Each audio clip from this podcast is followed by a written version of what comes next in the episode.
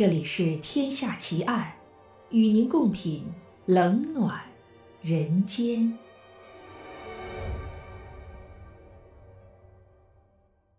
喜马拉雅 FM，各位听友，大家好，我是暗夜无言。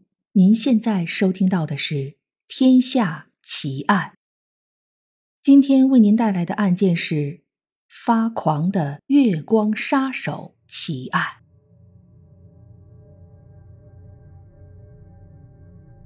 要说起最著名的描写变态连环杀手的电影，可能非《沉默的羔羊》莫属。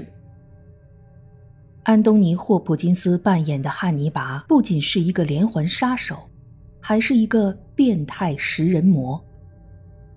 不过，电影毕竟是艺术作品，是经过了艺术加工的。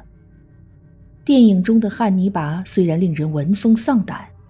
但却对由朱利安·摩尔扮演的 FBI 女干探产生了不一样的感情。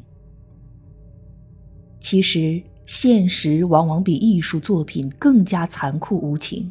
真正的连环杀手、变态食人魔几乎不会对任何人产生感情。比如我们今天要讲的这位，他也是汉尼拔的原型之一，但与他相比，汉尼拔甚至还显得有点善良了。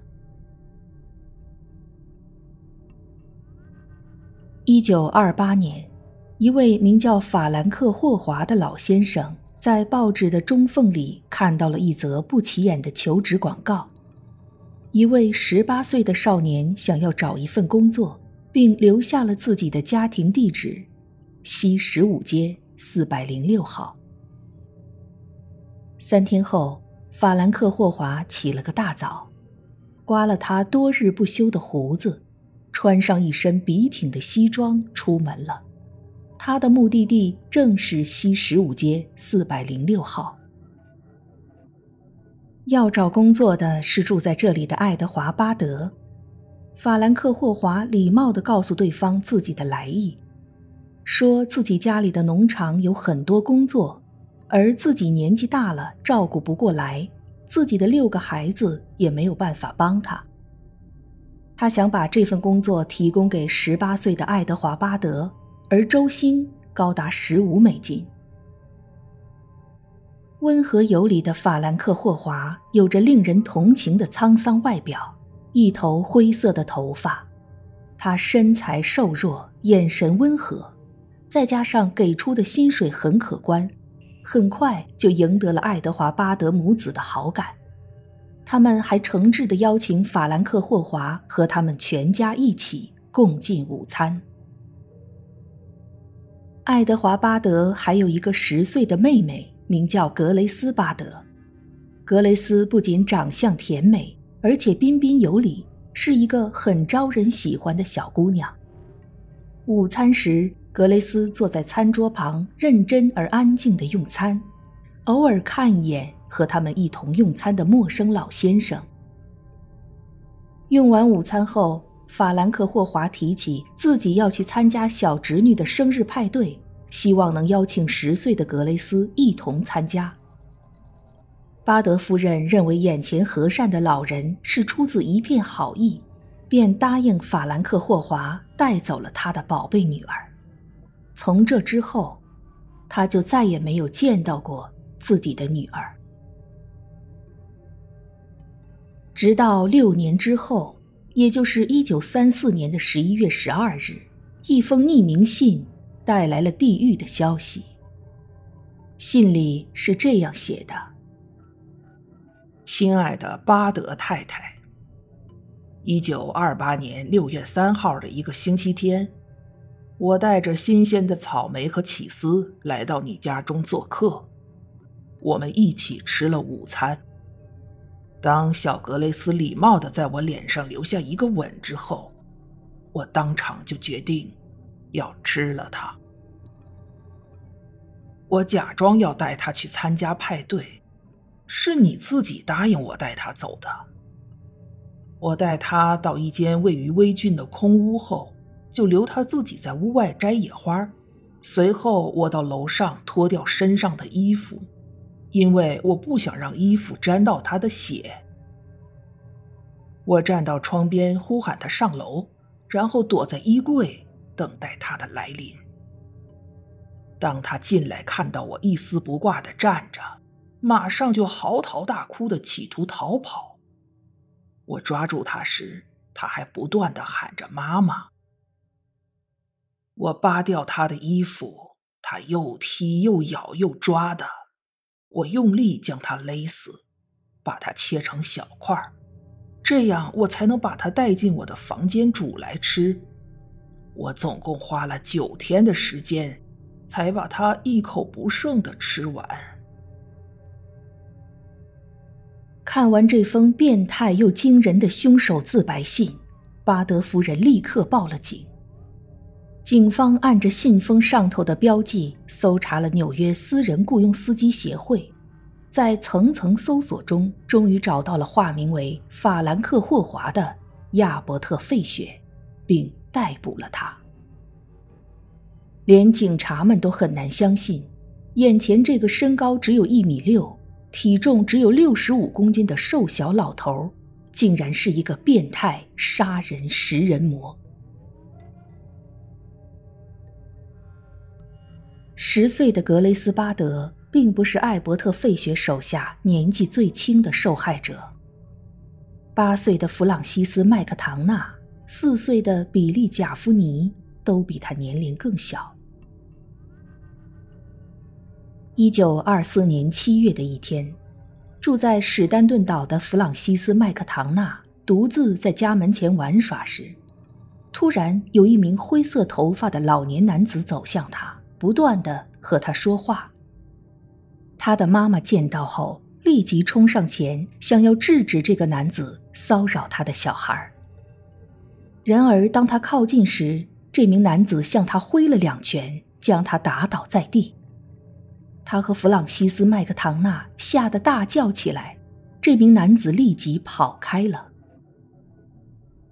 到了下午，弗朗西斯麦克唐纳和他的同伴。在附近一座小公园里玩球，同伴的家人过来把同伴找回了家，于是只留下他一个人在公园里玩耍。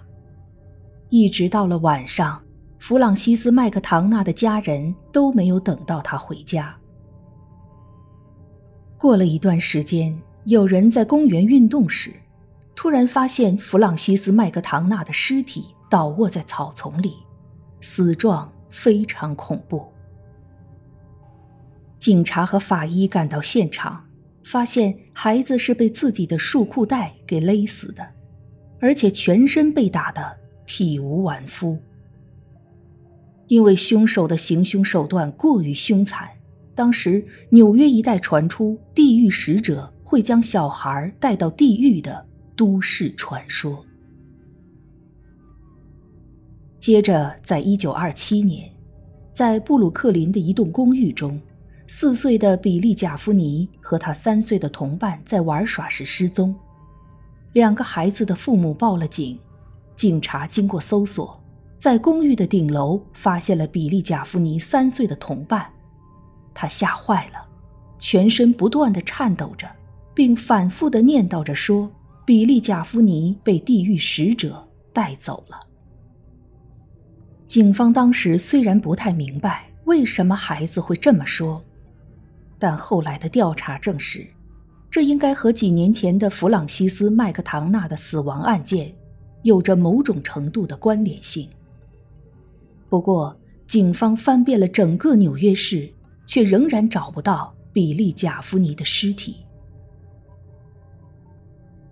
在艾伯特·费雪被公审时，他亲口承认比利·贾夫尼是被他绑架走的。他不断用鞭子鞭打比利·贾夫尼，让他的身体无一处完整，血流一地，直至见骨。接着再切掉他的五官，没过多久，他就死亡了。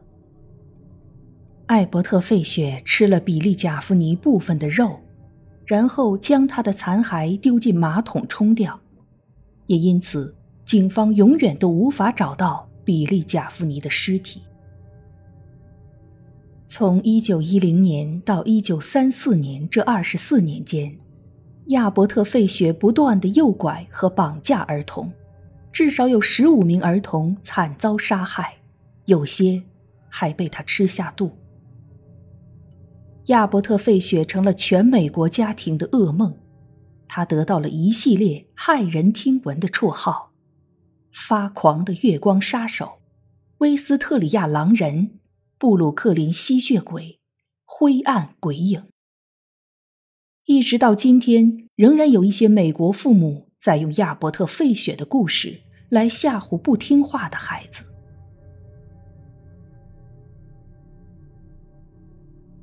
亚伯特·费雪于1870年出生于美国华盛顿。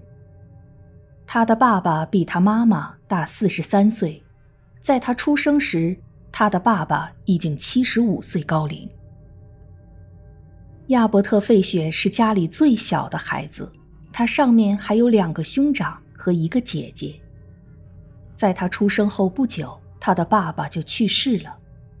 他的妈妈因为要出去工作而不能照看他，便把年幼的亚伯特·费雪放到了华盛顿的圣约翰孤儿院，在那里。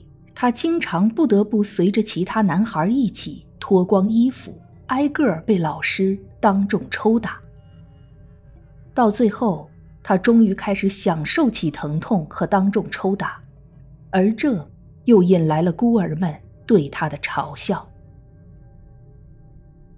除了不堪回首的童年，亚伯特·费雪的整个家族都有精神病史。他的叔叔有宗教狂热症，一个哥哥住在精神病院中，另一个哥哥死于脑积水，他的姐姐也有精神疾病，另外还有三个近亲都被各种各样的精神疾病折磨着，他的妈妈也被认为有经常性发作的幻嗅和幻视，也就是在嗅觉和视觉上出现幻觉。一八九八年，亚伯特·费雪和一位比他小九岁的女孩结了婚。婚后，他们生了六个孩子。但是，婚姻生活并没有给亚伯特·费雪带来安定和内心的宁静。他和各种各样的人交往，经常光顾妓院。一九零三年，还因为盗用公款被捕，关押进了纽约州监狱。与此形成鲜明对比的是，在亚伯特·费雪六个孩子的心目中，他却是一个和蔼可亲的好爸爸，竟然还算得上称职。尽管如此，1917年，亚伯特·费雪的妻子还是离开了他，不知所踪，扔下六个孩子让他照顾。在这次被抛弃事件之后。亚伯特·费雪开始出现幻听，家族精神病的遗传基因开始在他的身体内逐渐活跃起来。有一次，他把自己裹在地毯里，声称是圣徒约翰的指示。又过了一段时间，亚伯特·费雪开始自虐，他把钉子钉入自己的腹股沟，起初他还会把钉子拔出来。但后来他钉得太深了，根本不可能拔出来。后来的 X 光片显示，亚伯特·费雪在他的骨盆处钉了至少二十九根钉子，他还用锤子反复捶打自己。再后来，亚伯特·费雪开始产生幻觉，他认为是上帝指示他折磨并杀害儿童。在亚伯特·费雪被捕后，医生们认为这个变态杀人魔是一位拥有偏执狂的精神病患者。除了有幻觉、幻听之外，对于惩罚、罪孽、宗教理念和凌虐等都有严重的扭曲。许多接触过他的心理专家表示，亚伯特已经病态到无法归类的境界。在对亚伯特·费雪进行审讯的过程中，就连办案警察都无法将他和善的外表和那一连串令人汗毛倒竖的血腥案件联系在一起。在亚伯特·费雪本人的口述供词中，那些案件过程残忍变态到无法对大众公开的程度。当警察问亚伯特·费雪为什么要这么做时，他说：“你知道吗？我真的也不懂为什么。其实我做完后都会感到非常惭愧，我甚至愿意牺牲自己来挽回这桩悲剧。”我就是有种有如吸血鬼必须喝血的冲动。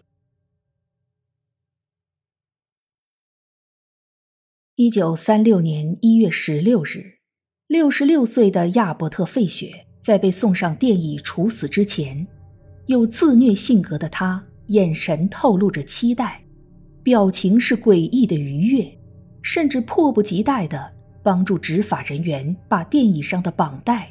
给绑好。也许对于他来说，电椅不过是一种极端的自虐手段，人们从他的脸上看不到任何的惭愧，因为他还说过这样的话：“我总是渴望对别人施加痛苦，也让别人对我施加痛苦。我似乎总是受伤时的一切，施加痛苦的欲望。”是至高无上的。我觉得我做的都是对的，因为如果我做错了，上帝派来的天使应该会阻止我。很显然，能做出这些恶行、说出这种话的亚伯特·费雪，无疑是重度精神分裂症患者。但鉴于他的存在给整个美国带来了极度的恐慌。他还是以一个精神正常的杀人犯的身份被执行了死刑，他也是美国历史上被执行死刑的年龄最大的人。正如他自己所说，虽然上帝并没有派天使来阻止他，但毕竟人间是有法律的。